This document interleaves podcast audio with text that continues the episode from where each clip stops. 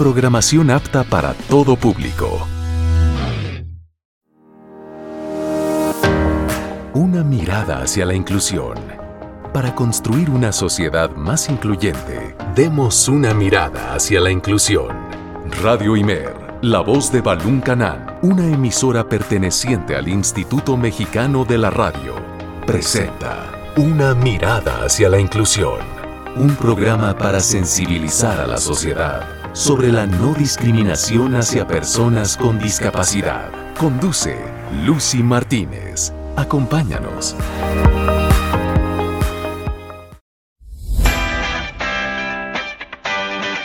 Radio Imer 94.9 de FM. Muy buenas tardes. Para mí es un gusto poder acompañarte este lunes en una emisión más de este programa que siempre te trae temáticas muy necesarias, temáticas que nos van a servir para reflexionar eh, sobre muchas temáticas de la vida cotidiana y sobre todo tomando en cuenta a la población vulnerable porque no solo cuando hablamos de inclusión hablamos de personas con discapacidad eh, o, o niños o personas indígenas, sino que hay otro trasfondo y que es necesario que tomemos medidas que podamos apoyar a esta población. Y el día de hoy vamos a hablar sobre los derechos de los migrantes y es que en esta ciudad de Comitán de Chiapas, pues eh, tenemos el diario tránsito de personas que provienen de, de, Centroamérica, de Sudamérica y que pues hemos escuchado en los noticiarios, por ejemplo, que en Tapachula ya hay mucha población, no solo de Sudamérica, sino, sino también pues de otro, de África, por ejemplo,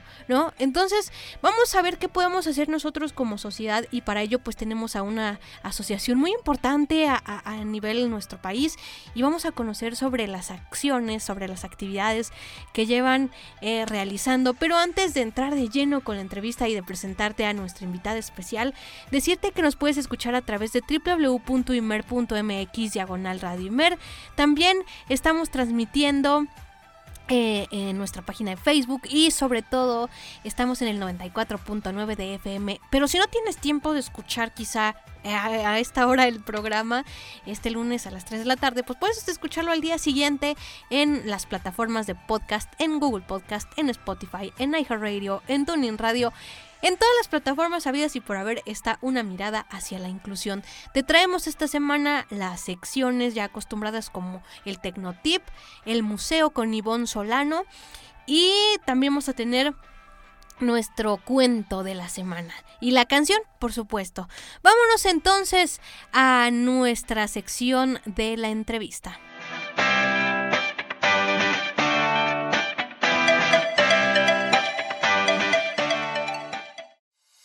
Esta es La Entrevista, una mirada hacia la inclusión.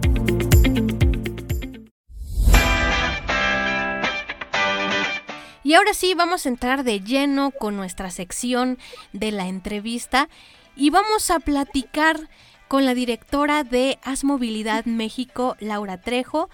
Y pues ella eh, es director de la organización Asistencia y Orientación para la Movilidad Humana, AS Movilidad México. Licenciada, muy buenas tardes, gracias por aceptar esta invitación a su casa IMER. Muchísimas gracias a ti, estimada Lucía de Jesús, por supuesto, gracias también a, a Radio IMER por esta valiosa invitación y por supuesto, gracias también por permitirnos llegar a todos tus radioescuchas. Gracias nuevamente por esta invitación, Lucía.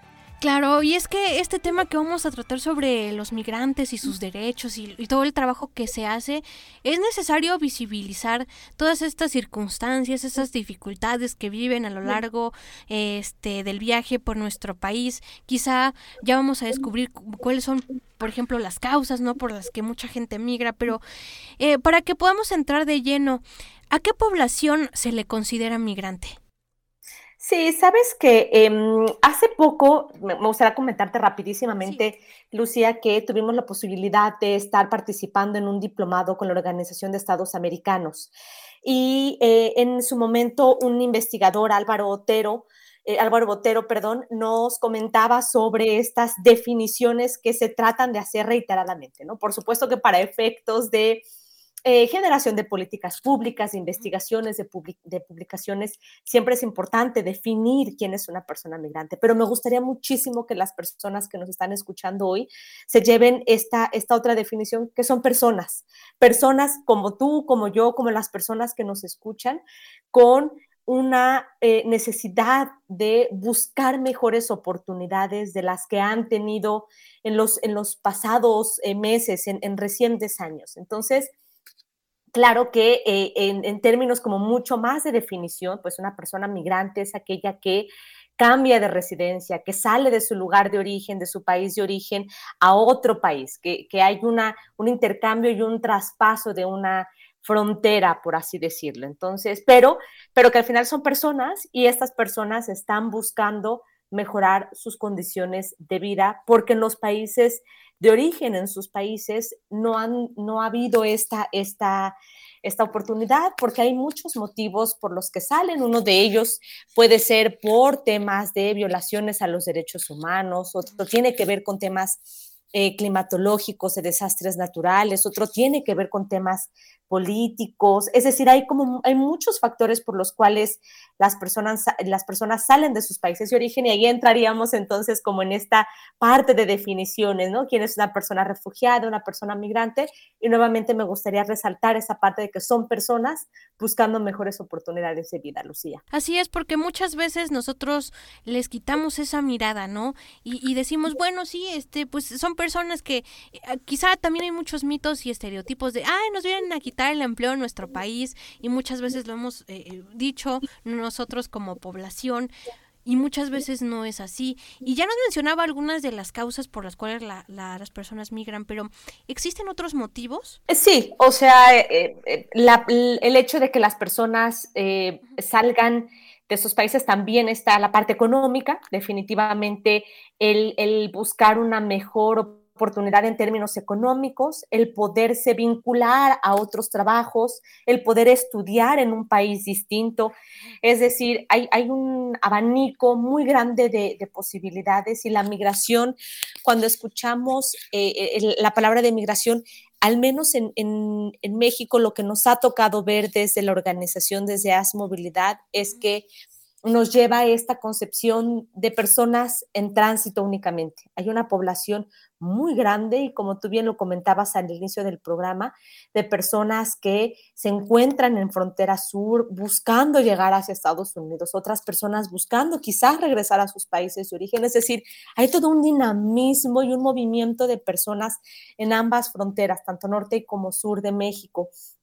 No obstante, también eh, comentarles a las personas que nos escuchan que hay una gran cantidad de personas que están viendo a México como un país destino, es decir, que ya buscan quedarse para desarrollarse, para trabajar, para emprender, para estudiar otras personas que son mexicanas. Comentabas algo muy interesante hace unos momentos, Lucía, sobre estos estereotipos em, que se tienen respecto de que las personas eh, migrantes vienen a quitar los trabajos, vienen a utilizar los servicios de salud.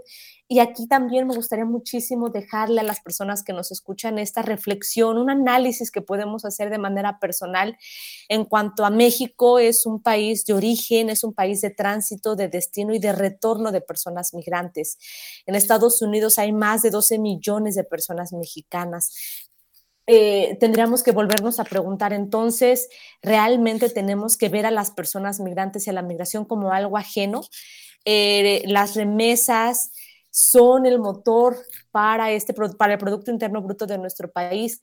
Volvemos ¿no? a la pregunta, ¿tendríamos que seguir em, cerrando las puertas, eh, siendo hostiles y discriminando con las personas que están bueno, en tránsito o que ya quieren quedarse? Entonces, Em, además, obviamente, de las personas en tránsito, de las personas de retorno. De México como país de origen, también hay una gran cantidad de personas mexicanas que han sido devueltas o que han sido retornadas a México. Entonces, como podemos ver, hay, un, hay una gran cantidad de, hay, hay varias características que se encuentran en torno a la migración, pero que al final, en, el, en la medida en la que podamos tener esta concepción y reconocer las bondades que tiene la migración, entonces podremos empezar a tener una, una idea distinta también de las personas que hoy están en México. Así es, sobre todo porque los migrantes también son una gran fuente de apoyo para las familias que se quedan en sus países de origen, como lo mencionó con lo de las remesas, por ejemplo, pero también ayudan al desarrollo económico de un país, como lo vemos eh, con los mexicanos que están en Estados Unidos, y, y vemos que, bueno, se dice fácil de, ay, sí, los mexicanos hacen poco, pero realmente si pusieran... Eh, un día sin, sin gente migrante, yo creo que no sería lo mismo, este, por poner un ejemplo, este, Estados Unidos de Norteamérica, que como cuando están nuestra gente mexicana trabajando. Pero, ¿qué tipos de programas, licenciada, deben emplear los gobiernos o los particulares para brindar empleos o una estancia adecuada en los países? Porque muchas veces eso hace falta y eh, es falta de oportunidades. Claro, eh, yo desde, desde, la organización creeríamos y el acercamiento que hemos tenido con las comunidades de personas en movilidad humana es que sí, o sea, hay, una, hay una gran carga y un gran peso que deben de tener los gobiernos, por supuesto, para poder ofrecer programas y servicios, los mismos programas y los mismos servicios que se ofrecen a las personas mexicanas. Uno de los principales retos que vemos que consideramos es la, em, esta parte de la discriminación, esta parte del estereotipo y del desconocimiento. Creo que muchas veces la negación de un servicio tiene que ver con el desconocimiento de que pueden apoyar, de que pueden sumarse al trabajo, del desconocimiento con los documentos mostrados con las tarjetas de visitante por razones humanitarias y que bueno, eso lo ve, esas tarjetas las ven las personas de iniciativa privada, de recursos humanos, dicen, bueno, pues aquí dice visitante, eso quiere decir que no te vas a quedar, es decir, hay un desconocimiento no solamente en términos administrativos, pero también ahí se suma este desconocimiento y falta de voluntad y todas las concepciones que se tienen respecto de la migración y de las personas migrantes. Entonces, creería que uno de, esos eh, retos o de esas áreas de oportunidad tiene que ver con la información,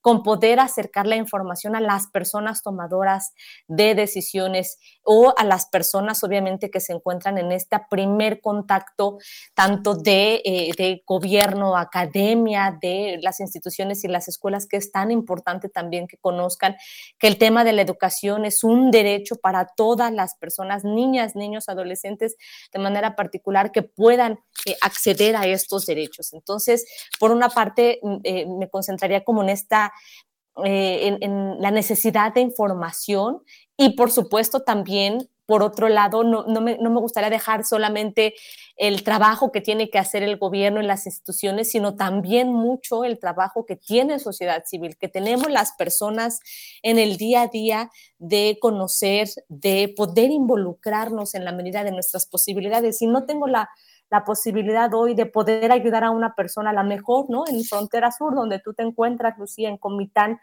otras personas que se encuentran en Tapachula, en Tuxtla, de poder apoyarles, a lo mejor con alguna alimentación, bueno, tampoco dañar, tampoco ofender y tampoco a lo mejor esta, esta parte de la discriminación de manera, de manera muy dura. Entonces, también la parte y el, y el papel que tienen las sociedades y las comunidades de informarse y en el caso de que a lo mejor digan, bueno, yo sigo, yo voy a seguir teniendo esta idea de la migración, pero que al final tengan una información, que estén, o sea, que haya una realidad eh, que haya una apertura también de que este país, eh, eh, como, como país de origen, que lo comentábamos hace unos momentos, también necesitamos generar nuevas conciencias con las mismas personas, Lucía. Así es, y muy necesario que tengamos información, como lo hemos escuchado a lo largo de estas emisiones de una mirada hacia la inclusión, que para eliminar la discriminación, estos prejuicios, es necesario informarnos. Ya nos han dicho nuestros especialistas que la información en la mano es muy, muy genial para tener llena nuestra caja de, de herramientas, ir teniendo concepciones nuevas, ¿no? En el sentido de que, este, pues, quitar esos estigmas que existen eh, acerca de la gente migrante, como es lo que estamos platicando en estos momentos.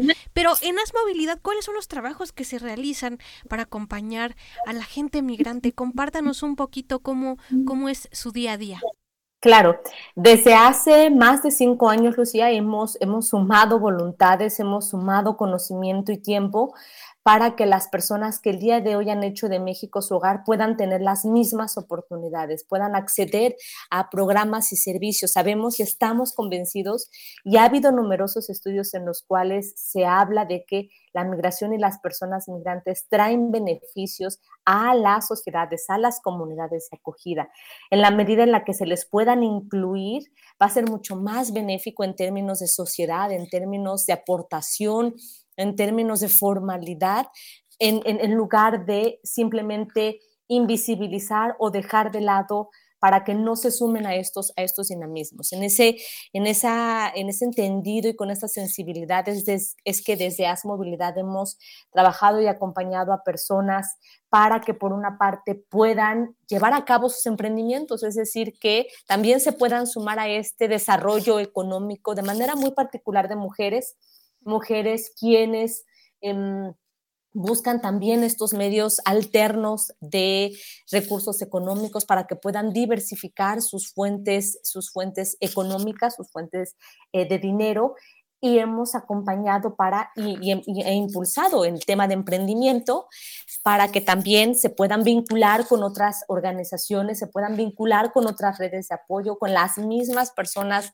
de las sociedades, con las comunidades de acogida, por supuesto con gobierno y de esta manera tenemos varios objetivos al, llevar a cabo y al impulsar este desarrollo económico. Por una parte, se tiene una, una transacción económica, pero también hay una transacción emocional y de información y de reconocimiento por parte de la sociedad y de reconocer que las personas aportan, compran, em, tienen a sus proveedores eh, en, México, a quienes también se les apoya. Por otro lado, obviamente, reconocer y empoderar que las, las personas, bueno, tienen toda esta capacidad para poderse desarrollar, más allá de, de, tener como un papel asistencial, es un papel de facilitar y es un papel de fomentar y fortalecer lo que las personas ya tienen, es decir, ya, traen un bagaje cultural, económico, social de las actividades que llevaban a cabo en sus países, que solo falta este empuje y nuevamente tocar puertas levantar la mano para decir, hay, hay muchas personas que el día de hoy se encuentran aquí, hay un, hay un grupo de personas, hay, un,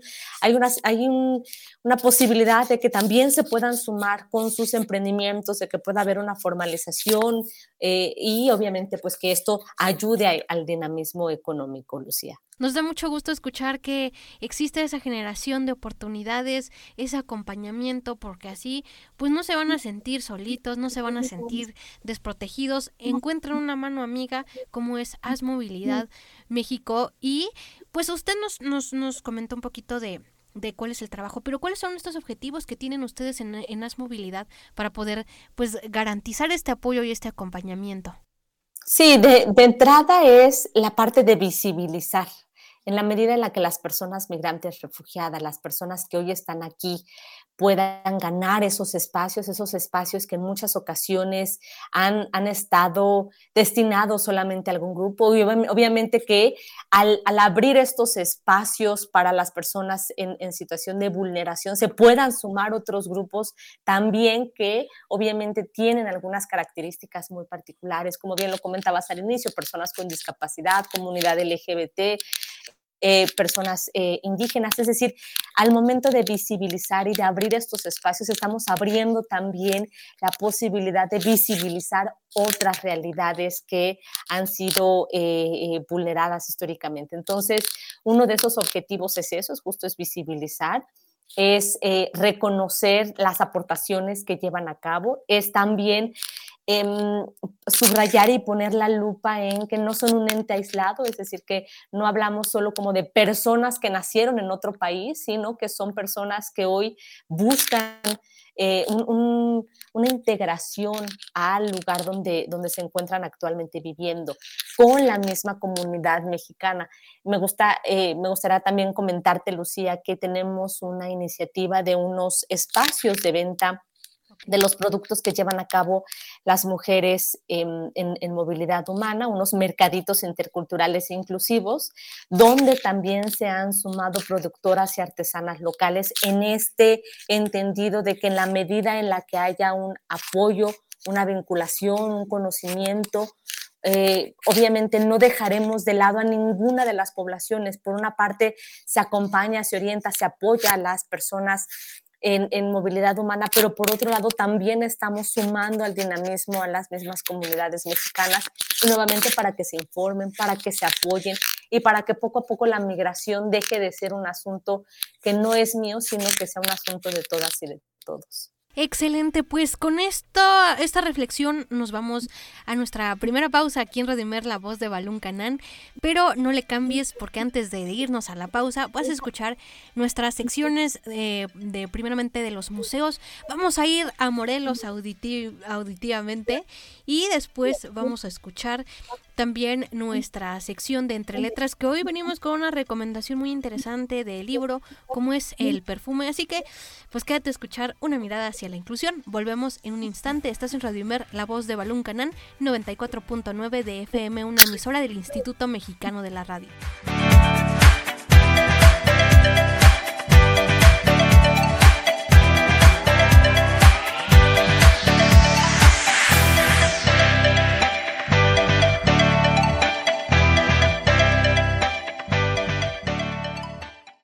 Los museos son parte importante de nuestra cultura y representan una fuente del conocimiento del arte.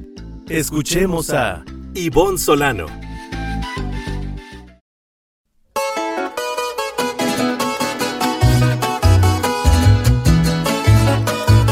Hola, hoy conoceremos un poco del Museo Regional de los Pueblos de Morelos, antes conocido como Palacio de Cortés se encuentra ubicado en el centro de Cuernavaca, Morelos. Se fundó el 1 de febrero de 1974 y después de permanecer cerrado a consecuencia de las afectaciones por el sismo de 2017, reabre sus puertas el 30 de marzo de este año. Este inmueble concentra el más rico y complejo legado histórico del estado de Morelos, la reapertura del inmueble incluye cinco salas permanentes y tres exposiciones temporales, en las que se mostrará la diversidad cultural y natural de Morelos, centrándose en las historias locales y regionales. Aquí se encuentra el gran tríptico mural de Diego Rivera, Historia del Estado de Morelos, la Conquista y Revolución, que el público podrán mirar en su sitio original en la Terraza Oriente. Sus cinco salas son biodiversidad, bioculturalidad, paisaje, pueblos de maíz y piedra y el fenómeno Olmeca. Cuenta con servicio de librería y tienda, auditorio de usos múltiples y visitas guiadas. Está abierto al público de martes a domingo de 9 a 18 horas. Escuchas Radio Imer, la voz de Balún Canal. Leer te sorprende y hace volar tu imaginación con la compañía de un buen libro. Una mirada hacia la inclusión trae para ti Entre Letras. Bienvenido a nuestra sección Entre Letras. El día de hoy vamos a escuchar la sinopsis de un libro muy interesante y del cual quedarás cautivo por sus aromas mágicos. Y te garantizo que cuando te pongas un perfume, recordarás esta historia. Disfrutemos de El perfume, historia de un asesino de Patrick Soskin. Quizá los olores evoquen el privilegio de la invisibilidad. Antes del tacto, sucede el olor, como mensajero de una esencia que sabe desaparecer en el aire y ser agente de un gran poder. La seducción que despliega el olor es implacable, se instala en nosotros y se lleva su poderío en los tejidos de la memoria. Jean-Baptiste tiene su marca de nacimiento. No despide ningún olor. Al mismo tiempo, posee un don excepcional, un olfato prodigioso que le permite percibir todos los aromas del mundo. Desde la miseria en que nace, lucha contra su condición y escala posiciones sociales, convirtiéndose en un afamado perfumista. Crea perfumes capaz de hacerle inspirar simpatía, amor, compasión. Para obtener estas fórmulas magistrales, debe asesinar a jóvenes vírgenes, obtener sus fluidos corporales y licuar sus olores íntimos. su arte se convierte en una suprema e inquietante prestidigitación.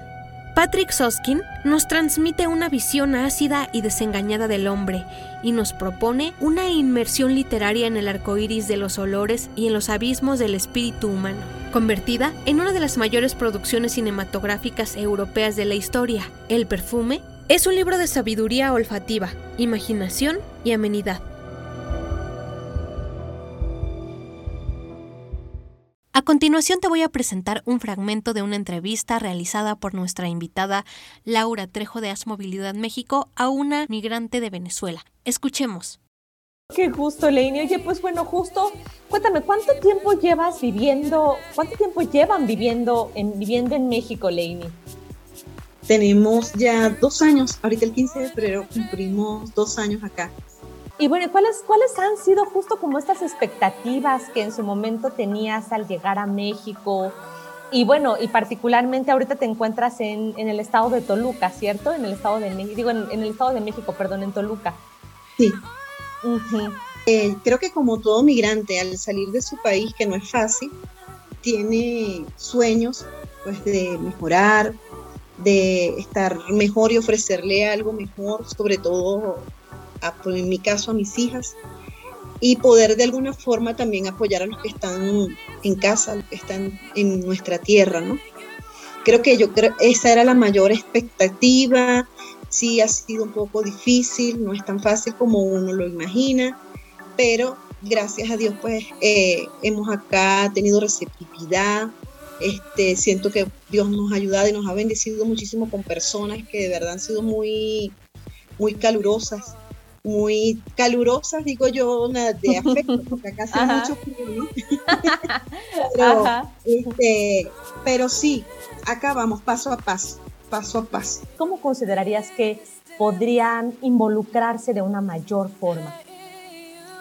Bueno, este, fíjate que la comida nos ha unido muchísimo, ¿no? Ese intercambio de, de, de culturas, de gastronomía, pero pienso que el arte, el arte también el arte también nos une. Siento que, y siempre lo he pensado así, el arte tiene el mismo lenguaje aquí, en Venezuela, en Estados Unidos, en Francia, en cualquier país del mundo. Quizás no hablemos de la misma forma, el mismo idioma, pero el arte sí tiene el mismo idioma.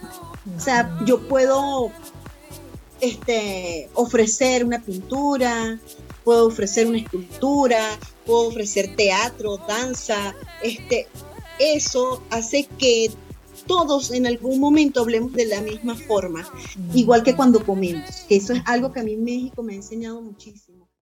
La discapacidad no te define, te define cómo haces frente a los desafíos que la discapacidad te presenta. Vamos a una pausa. Las personas con discapacidad tienen derecho a la igualdad de oportunidades y a la inclusión social. Una mirada hacia la inclusión. Continuamos. Radio Imer, la voz de Balún Canán.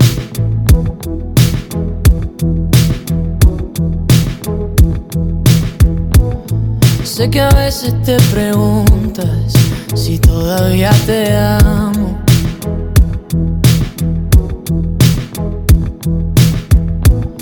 Te confieso que me asusta que también lo he dudado.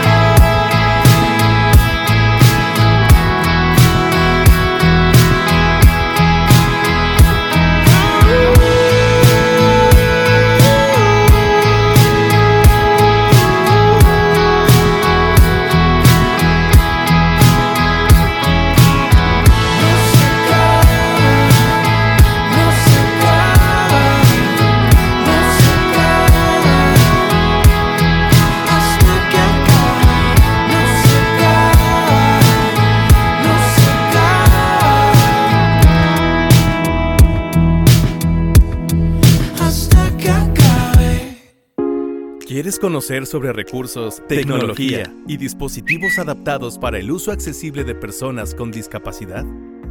Escucha el Tecnotip con Karen Lara. ¿Crees que puede existir una aplicación para el traslado de personas con discapacidad? Safe Mobility es una aplicación creada para cumplir estos objetivos. La necesidad de movilidad de las personas con discapacidad inspiró la creación de una aplicación para contar con un servicio especializado de traslados. Funciona en dispositivos móviles y permite solicitar un viaje de manera fácil y cómoda. El proyecto Safe Mobility no solamente se relaciona con una app, debido a que tiene su fundamento en un estudio de mercado en el que se buscaba conocer cuáles son los servicios de movilidad que deseaban las personas con discapacidad y sus familias. Las estadísticas mostraron que en México hay un aproximado de 22 millones de personas con discapacidad y que las personas usuarias de silla de ruedas no salen a la calle, ya que en muchas ocasiones dependen de sus familiares o amigos. El proyecto comenzó en la ciudad de Puebla y ahora se busca llevarlo a Querétaro, Ciudad de México y Estado de México. Para el año 2024 se espera que esté en Guadalajara, Monterrey, Quintana Roo y Nayarit. Esta aplicación está disponible para dispositivos con sistema operativo Android y iOS. Si te encuentras en la zona de cobertura y quieres descargarla, abre tu tienda de aplicaciones y escribe SAFE Mobility. Fuente, sitio web yo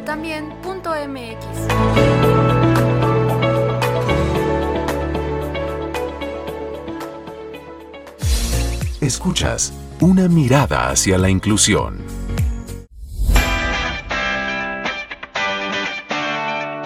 Continuamos aquí en una mirada hacia la inclusión. Estamos en nuestro segundo bloque, regresando de nuestra primera y única pausa. Y si nos acabas de sintonizar, estamos platicando con la directora de AS Movilidad México, Laura Trejo, que estamos eh, visualizando un poco este tema de la migración, de cómo podemos apoyar, de qué podemos hacer, de eliminar esos, estos estereotipos. También escuchaste nuestras secciones, el Tecnotip de la semana y la canción de la semana, pero continuamos con este tema. Y mm, licenciada, Aquí, pues una pregunta muy fundamental y para no dejar desapercibido, ¿cuáles son los derechos que posee un migrante, eh, en este caso, que está aquí en nuestro país? Claro, eh, son exactamente los mismos derechos que tienen las personas mexicanas, es decir, no hay una distinción de derechos entre las personas eh, que nacimos aquí y las personas que nacieron fuera de México, excepto por supuesto esta parte del derecho al tránsito. Creeríamos muchas veces que hay una restricción como tal para que puedan ingresar, para que puedan transitar, pero la ley de migración eh, y obviamente, bueno, la constitución política habla y menciona de manera reiterada esta parte de una libertad de tránsito, un derecho de tránsito. Eso, por supuesto, sumándole a los derechos que ya conocemos, estos derechos humanos que, eh, que tenemos, que conocemos, el derecho a la salud, el derecho a la educación, el derecho a una identidad jurídica, por supuesto, a el poder tener una vivienda, es decir, todo aquello que también habrá a las personas mexicanas. Y a veces eh, pensamos justo que el hecho de que no hayan nacido en un país tienen, no, están excluidos eh, para obviamente poder acceder a programas y servicios. Obviamente esto, si lo trasladamos a una parte como mucho más puntual, pues también las personas tienen derecho a recibir protección, a protección internacional en el país donde se encuentren. A lo mejor aquí también eh, eh, no voy a abordar mucho el tema porque sería eh, un poco largo y a lo mejor nos llevaría para una, una, sesión distinta, pero el hecho de que las personas están ingresando y están solicitando refugio a nuestro país, por ejemplo, de manera muy particular y están siendo retornadas a su país de origen, bueno, ahí hay una violación como tal, no solamente al derecho internacional, sino también a estos tratados a los cuales México se ha suscrito. Entonces, ¿Cuáles son los derechos que tienen? Bueno, tienen todos los mismos derechos que nosotros y obviamente por las condiciones y por las características en las que se encuentran, también obviamente tienen, tienen otros derechos adicionales que a lo mejor es el, del tránsito que te comentaba y el de recibir protección eh, internacional, por supuesto, el de la identidad jurídica, nombre, un pasaporte, un documento que te permite identificarte. Perfecto, licenciada. Y sí, Pues eh, qué bueno que lo comenta porque muchas veces gente que, que, vive aquí en nuestro país dice, no, es que no voy al médico porque a lo mejor y no me van a atender, ¿no? Esos son uno de los miedos que existen, pero eh, actualmente en esta administración ha visto algunos cambios favorables para la gente migrante que en administraciones pasadas. Eh, bueno, eh, comentaste justo algo muy interesante. Eh, las personas migrantes, las personas migrantes refugiadas tienen esta, esta idea también de que al acudir a solicitar un servicio, em, puedan ser detenidos. Y aquí algo muy importante, no pueden ser detenidos por nadie excepto por el Instituto Nacional de Migración, que obviamente tiene esta facultad no de detener, sino de solicitar la documentación que acredita una estancia, una regular estancia en nuestro país. Pero no, no tiene que haber por parte de nadie más una solicitud, no son sus competencias, no está dentro de las atribuciones. Obviamente solicitan identificaciones porque para todos, bueno, nos piden una identificación para saber nuestro nombre, etcétera, ¿no? Pero de ahí en fuera, también reiterar que no tengan este miedo para, acceder. Hay un derecho a la salud. México también em, en su momento, cuando fue el tema del COVID, bueno, colocó vacunas para las personas que se encontraban en México, para personas que estaban en tránsito. Entonces, que tengan esta,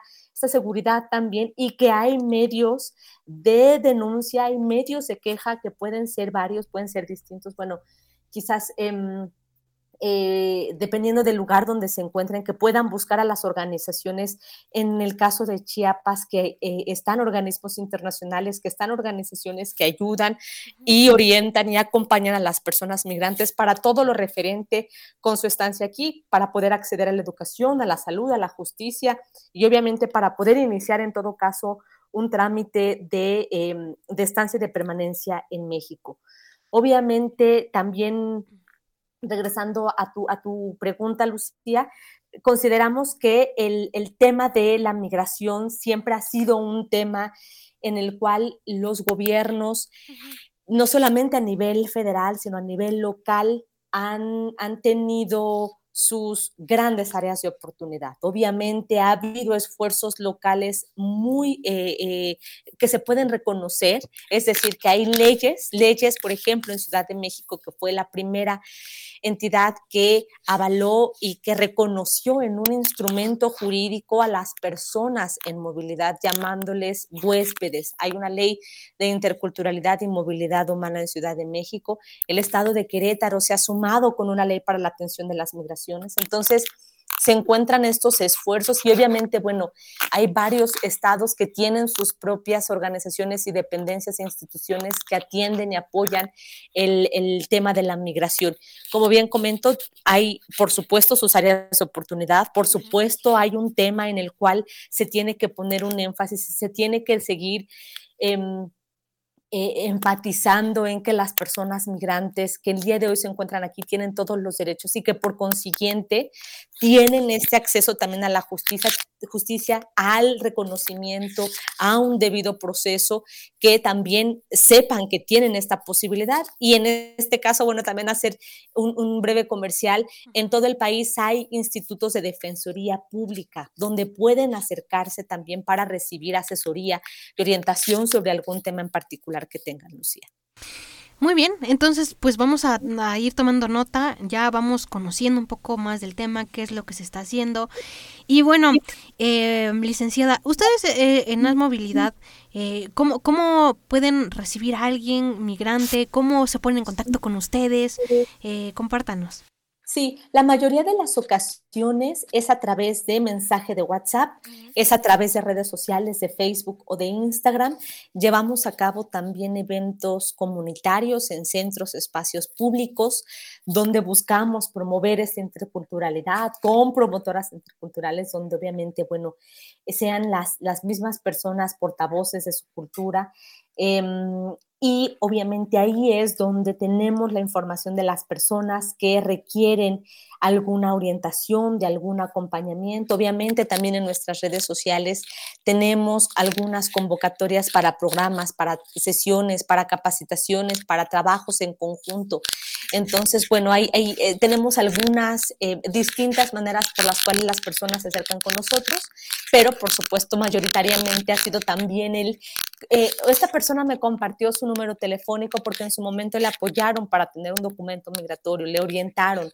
esta persona también me ayudó. Entonces, también el boca a boca es, ha sido que las personas nos puedan conocer un poco más. Muy bien, entonces, eh, bueno, aprovechando que estamos platicando de, las vías de contacto, ¿cómo nos, nos ponemos en contacto con ustedes? ¿Qué requisitos necesitamos para poder acudir? Claro, bueno, no hay ningún requisito en particular, únicamente en caso de que nos contacten vía WhatsApp, por supuesto les va a llevar a que puedan eh, enviarnos su información a través de un formulario específico para ponernos en comunicación posterior con las personas. Eh, si es a través de WhatsApp, obviamente eh, que, nos, que nos indiquen, bueno, cuál es la situación, nos pondremos en comunicación. Y aquí me gustaría dejar también el número telefónico eh, al cual se pueden comunicar. La larga distancia, bueno, es más 52 y el número es 55 40 50 23 37 o a través de redes sociales, Facebook, Instagram, Twitter, a través de YouTube como arroba AS, Movilidad, todo junto y con minúsculas, AS Movilidad. Y por supuesto también eh, tenemos, bueno, un, podcast que, como bien comentabas hace unos momentos, que fue muy interesante saber que tienen todos estos canales para que las personas puedan escucharles. De igual forma, hemos subido algunos testimonios, algunas em, historias de vida de personas que hoy se encuentran en México, entonces también nos pueden encontrar como Radio Movilidad, Ah, muy bien, ¿no? Pues vamos a, vamos a, ver si podemos recopilar algún testimonio y ponerlo aquí en, en una mirada, digo, para, para poder complementar nuestro, nuestro programa que estamos realizando, ¿no? Entonces, em, licenciada, a lo largo de su experiencia y, bueno, también eh, con el contacto de los migrantes, ¿cuáles son las dificultades que ellos atraviesan al estar aquí en nuestro país? Bueno, em, son varias, varias dificultades, pero una de ellas tiene que ver con el poder acceder a un, a un, trabajo, el poder acceder a un recurso económico. Por supuesto, pensando como en una pirámide de Maslow en la cual en la parte de hasta abajo se encuentran las necesidades inmediatas, aquellas personas que están en, frontera sur está la necesidad de poder comer, la necesidad de poder eh, tomar agua, de, poder tener una, un lugar donde dormir. Obviamente ese, es como una, un grupo de población que tiene necesidades muy particulares de un trabajo humanitario en este sentido. Habrá otras personas también que una de las necesidades tenga que ser el tener un documento migratorio no solamente para permanecer en México, sino también los mismos, eh, las mismas tarjetas de visitante por razones humanitarias que ha dado em, eh, la, entidad del Instituto Nacional de Migración para que las personas puedan transitar sin tener ningún inconveniente con alguna autoridad. También el tener un documento migratorio es una gran necesidad de las personas. Por supuesto, para aquellas que ya se quieren quedar en México, es muy importante porque al final les genera una clave única de registro de población, es decir, les va permitiendo integrarse poco a poco a la vida social, económica y cultural del lugar donde se encuentran. También está, por supuesto, el tema de la educación, es un gran tema, a pesar de que la constitución política de los Estados Unidos mexicanos menciona que el derecho es un, que, la, que la educación, perdón, es un derecho, sigue habiendo instituciones académicas donde por el hecho de que niñas, niños, adolescentes no tengan esta CURP, no se les permite ingresar. Entonces, también es una gran dificultad. El tema, por supuesto, de acceso a justicia, eh, pensar que las personas eh, en contextos de movilidad humana no, no requieren o no, no, tendrían por qué tener algún derecho o por qué levantar la mano para decir, esta institución no me está permitiendo, para poder quejarse, para poder hacer uso de esta de un medio de, de, controversia, a lo mejor un medio de una denuncia, etcétera, es un gran tema, ¿no? Eh, eh, las personas a veces se limitan al poder presentar una queja o una denuncia. Entonces, también, como comentaba hace unos momentos, en estos institutos federales de defensoría pueden acceder, pueden acudir y, reiterar que otro de, los, de, los, de las grandes necesidades es el tema económico. Eh, por muchas razones, ¿no? Eh, nuestro país tiene algunas características muy particulares, aún para las mismas personas mexicanas. Si no tienes entre 20 y 30 años, bueno, ya no, ya no puedes entrar a trabajar. Bueno, también eso aplica para las personas en movilidad humana. Habrá algunos perfiles que presentan eh, algunos conocimientos o títulos eh, más elevados quizás de una educación básica que también les limita a tener em, algunos trabajos como, como mucho más de oficios. Entonces, fue por eso que desde As Movilidad impulsamos esta parte del emprendimiento para que pudieran acceder y pudieran accesar también a, estos recursos económicos alternos y diversificar fuentes de, dinero para que puedan ayudarles para ellos, ellas y sus familias. Claro, sí, pues necesitan crecer, necesitan desarrollarse, necesitan, pues ahora sí que alimentarse, estar en un lugar pues donde se sientan cómodos, donde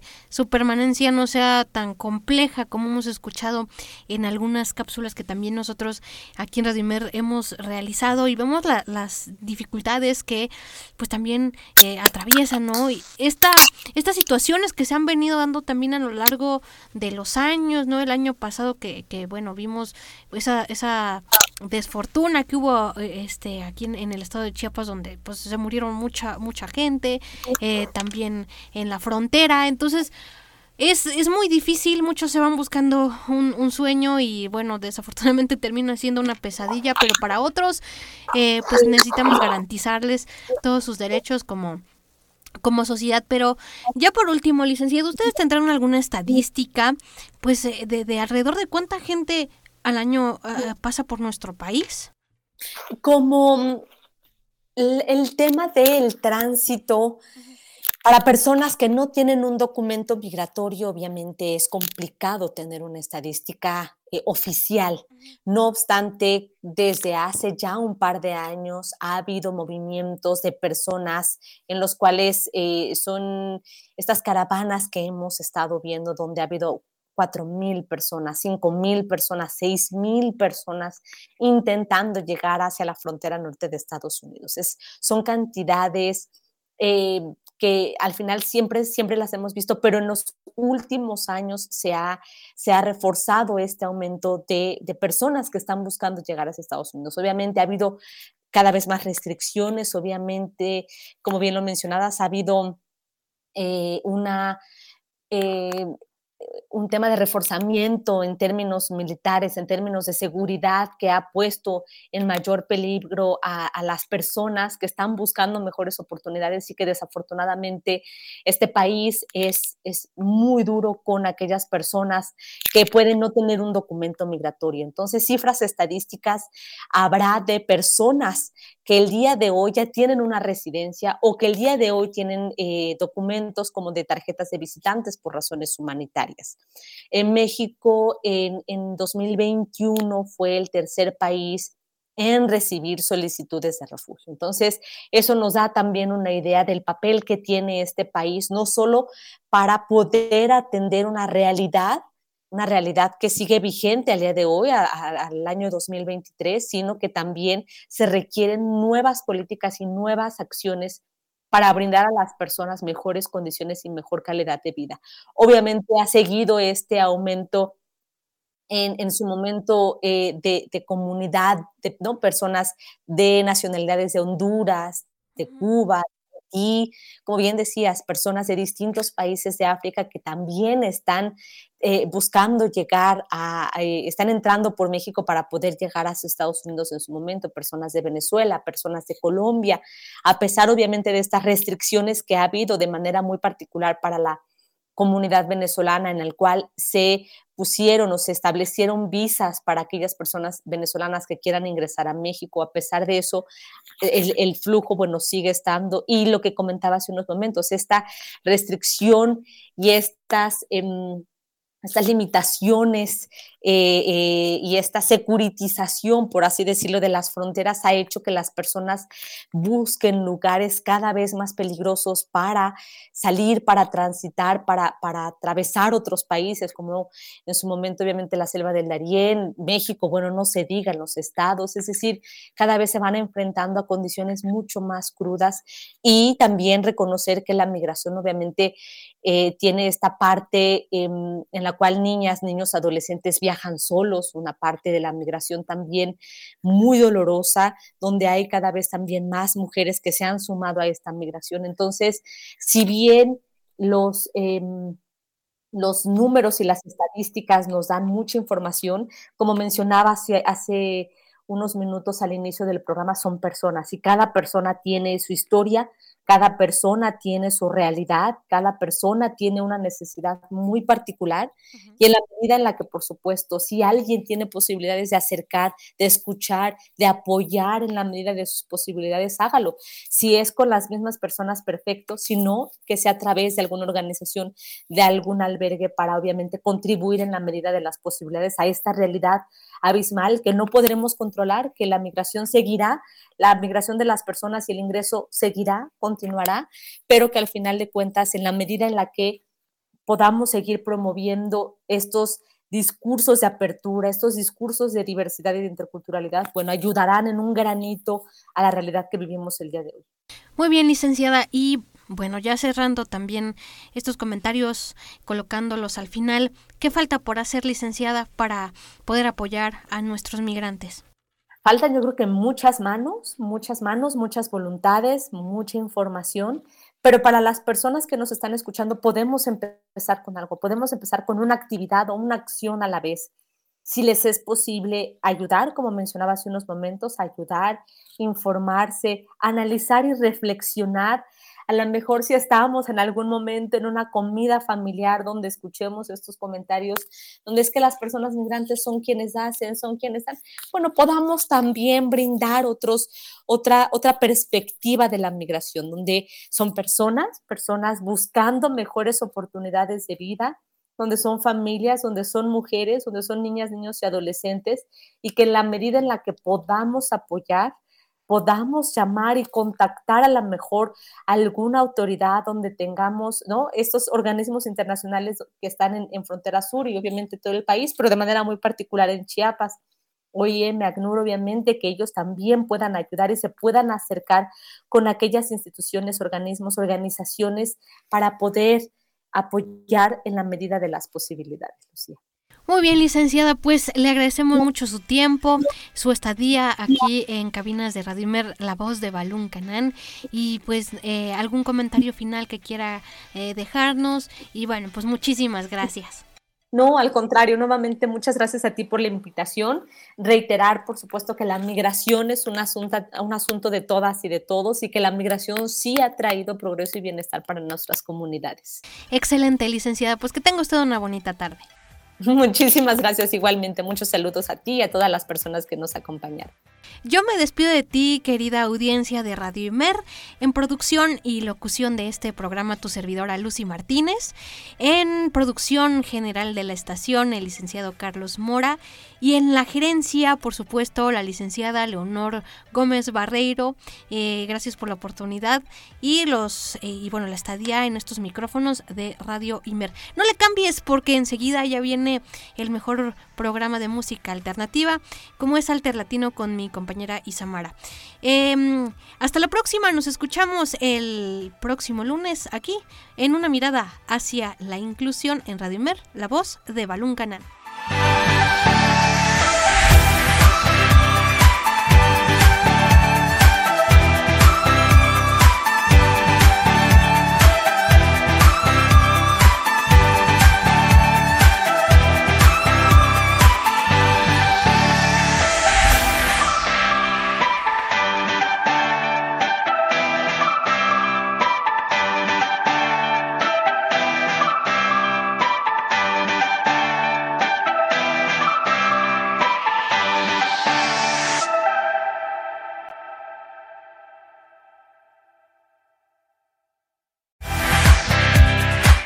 Radio Imer, la voz de Balún Canán, una emisora perteneciente al Instituto Mexicano de la Radio, presentó Una mirada hacia la inclusión. Juntos ayudemos a construir una sociedad incluyente. Escúchanos en la próxima emisión de Una mirada hacia la inclusión.